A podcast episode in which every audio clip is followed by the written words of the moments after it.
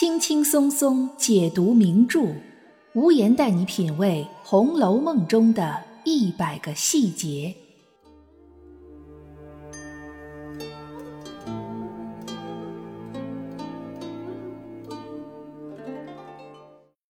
品读细节之美，发现别样红楼。大家好，我是暗夜无言，欢迎您收听原创节目《红楼梦》中的一百个细节。在荣宁二府里，辈分最高、地位最尊崇的，可以说非贾母莫属。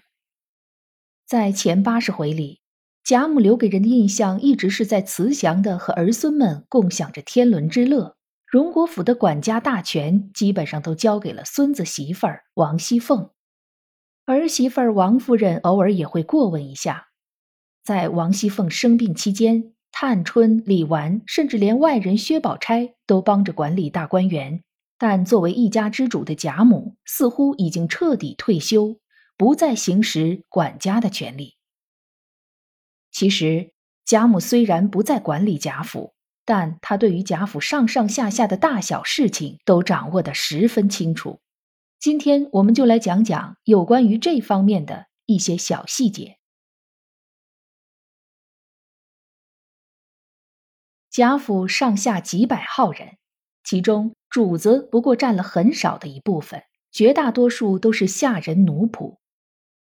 像赖大、林之孝这样处于下人金字塔最顶层的大管家、二管家，因为碍于自己管事的身份，可能多少还懂得些自律。像袭人、紫娟这样有头有脸的大丫头们，也因为贴身服侍少爷小姐而懂得自尊自爱。但其余的下人奴仆们可就未必这样了。在《红楼梦》那个年代，生活中既没有手机、电脑，下人奴仆们又不能来一场说走就走的旅行。除了那些可以跟着主子出去办事，或者本身就负责外事的奴仆以外，绝大多数人的生活活动范围都只在贾府的高墙大院之内。大观园再美，也有看腻的时候，尤其是到了掌灯时分，在结束了一天的劳累工作之后，仆人们也不可能像林妹妹那样读书作诗。对于他们来说，最好也是最常见的消遣方式，就是赌钱。贾府天黑以后，下人奴仆们赌钱的风气可以说是由来已久，蔚然成风。元春省亲那一年的正月里，下人们赌钱就赌得明目张胆。第二十回，袭人从家里回来生了病，躺在床上休息，因此没有及时起身向宝玉的奶娘李嬷嬷问好。李嬷嬷因此而大发脾气，拄着拐杖把袭人好一顿骂。幸亏王熙凤来了，她深深知道李嬷嬷之所以大发雷霆，不是因为别的。正是因为刚刚赌输了钱，便连说带劝的把个李嬷嬷给搓走了。不仅李嬷嬷赌钱，就连晴雯这样年纪轻轻在怡红院颇有地位的大丫头都参与进去了。还是这一回里，因为袭人病了，而怡红院的婆子丫头们都赌钱去了，麝月留下来看着屋子灯火，宝玉便和麝月说话解闷儿。恰恰这时候，晴雯一阵风似的回来了，不是为了别的，却是赌输了回来拿钱。在我们中国人的观念里，没出正月就还是过年，所以在过年期间，下人奴仆们赌一赌，也许还能体现一种节日氛围，也算是在大家辛劳了一年之后的一种福利。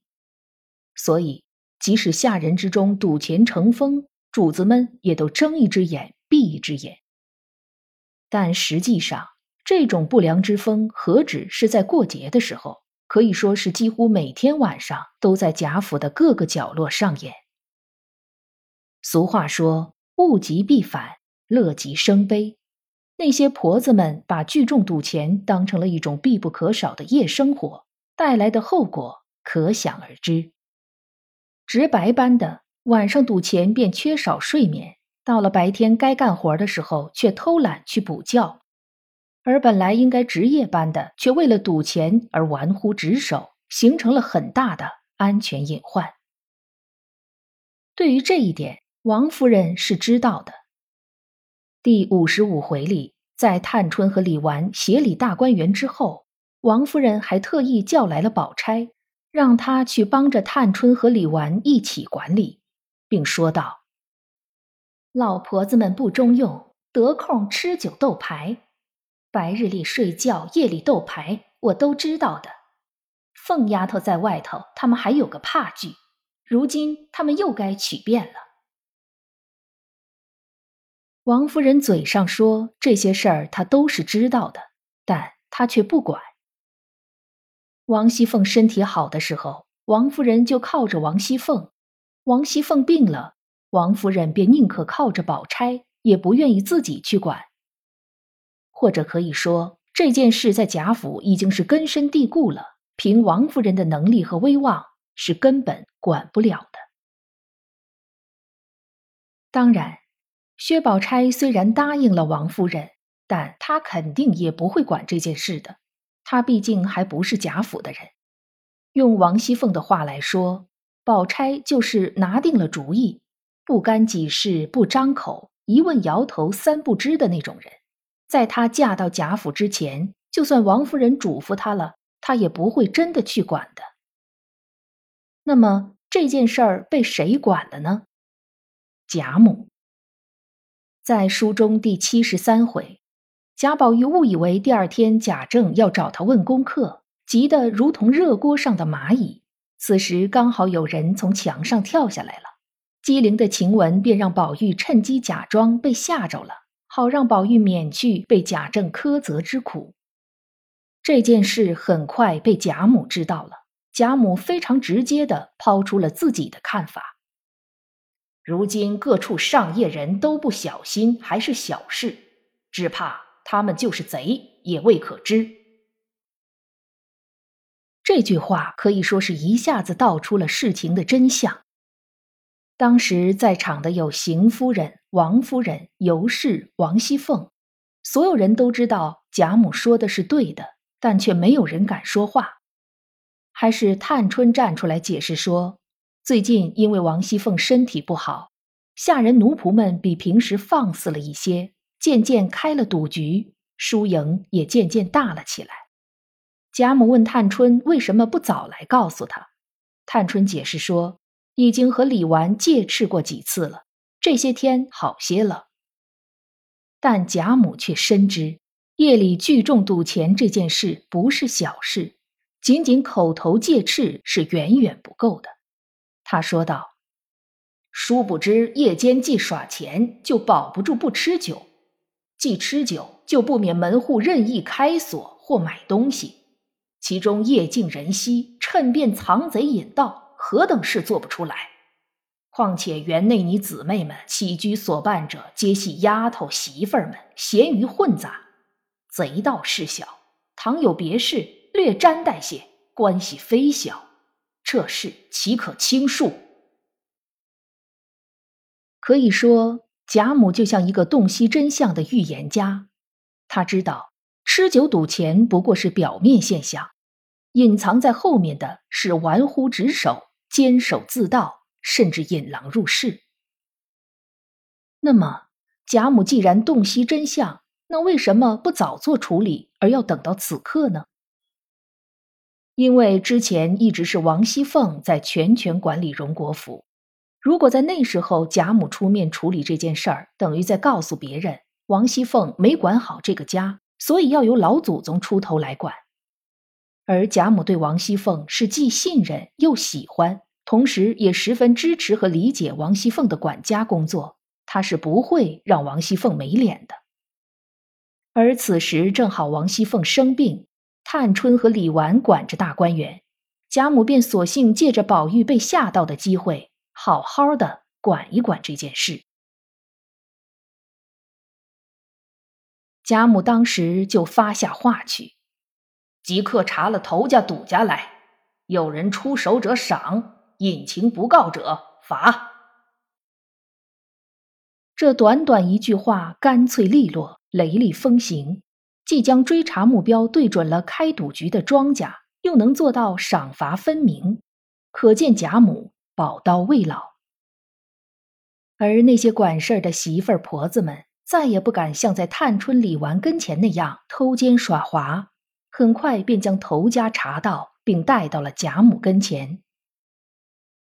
贾母对他们的处理方法是，将头子纸牌烧毁，赌资分散给众人，为首的打四十大板，撵出去永不录用；从犯打二十大板，罚三个月的月钱，并调去负责打扫厕所。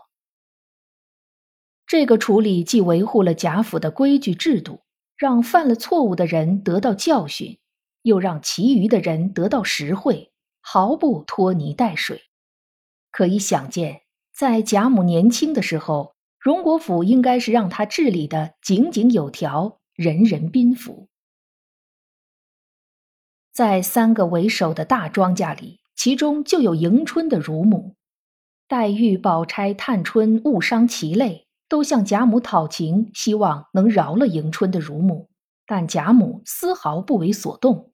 她说道：“你们不知道，大约这些奶子们一个个仗着奶过哥儿姐儿，远比别人有些体面，他们就生事比别人更可恶，专管调唆主子护短偏向。我都是经过的，况且要拿一个做法，恰好果然就遇见了一个，你们别管。”我自有道理。这一番话说的可不仅仅是迎春的乳母，大概宝玉的乳母李嬷嬷的那些光辉事迹，贾母也是心知肚明的。从这件事可以看出，贾母虽然已经光荣退休，颐养天年，但她的精神还在，消息非常灵通，对贾府里的大事小情也都有着自己的看法。很多事他看破却不说破，因为毕竟还没有到非管不可的地步。第五十四回有一个小细节：贾府过元宵节，袭人没有出现，当时贾母就有点不高兴，说道：“袭人怎么不见？她如今也有些拿大了，单只是小女孩出来。”王夫人连忙替袭人解释说：“袭人他妈没了。”身上带着笑，不便前来。但贾母显然对这个解释并不买账，还是后来王熙凤又解释说袭人要看着怡红院的院子，贾母才作罢了。可见王夫人暗中将袭人定为宝玉的姨娘，并每个月给她姨娘的月钱这件事，贾母必然是知道的。而且贾母认为袭人成了准姨娘之后，似乎有点摆架子。甚至有可能，贾母并不认同王夫人的做法。不过，考虑到王夫人的面子以及他们的婆媳关系，贾母却并没有捅破这层窗户纸，只是旁敲侧击的表达了一下自己的态度。不过，就是不知道王夫人能不能领会到婆婆的真正意思了。种种细节告诉我们，贾府的大事小情是瞒不过贾母的。他不过是想大事化小，小事化了罢了。可惜随着时间的推移，整个贾府已经积重难返，病入膏肓。就算贾母回到王熙凤这样的年纪，也未必能做到力挽狂澜。不知道您对贾母这个人物还有哪些看法呢？欢迎您在评论区留言。今天的节目到这里就结束了，感谢大家的陪伴收听。也欢迎您订阅关注本专辑，收听更多无言的原创节目。本节目由喜马拉雅出品，独家播出。我是暗夜无言，让我们下一期再见。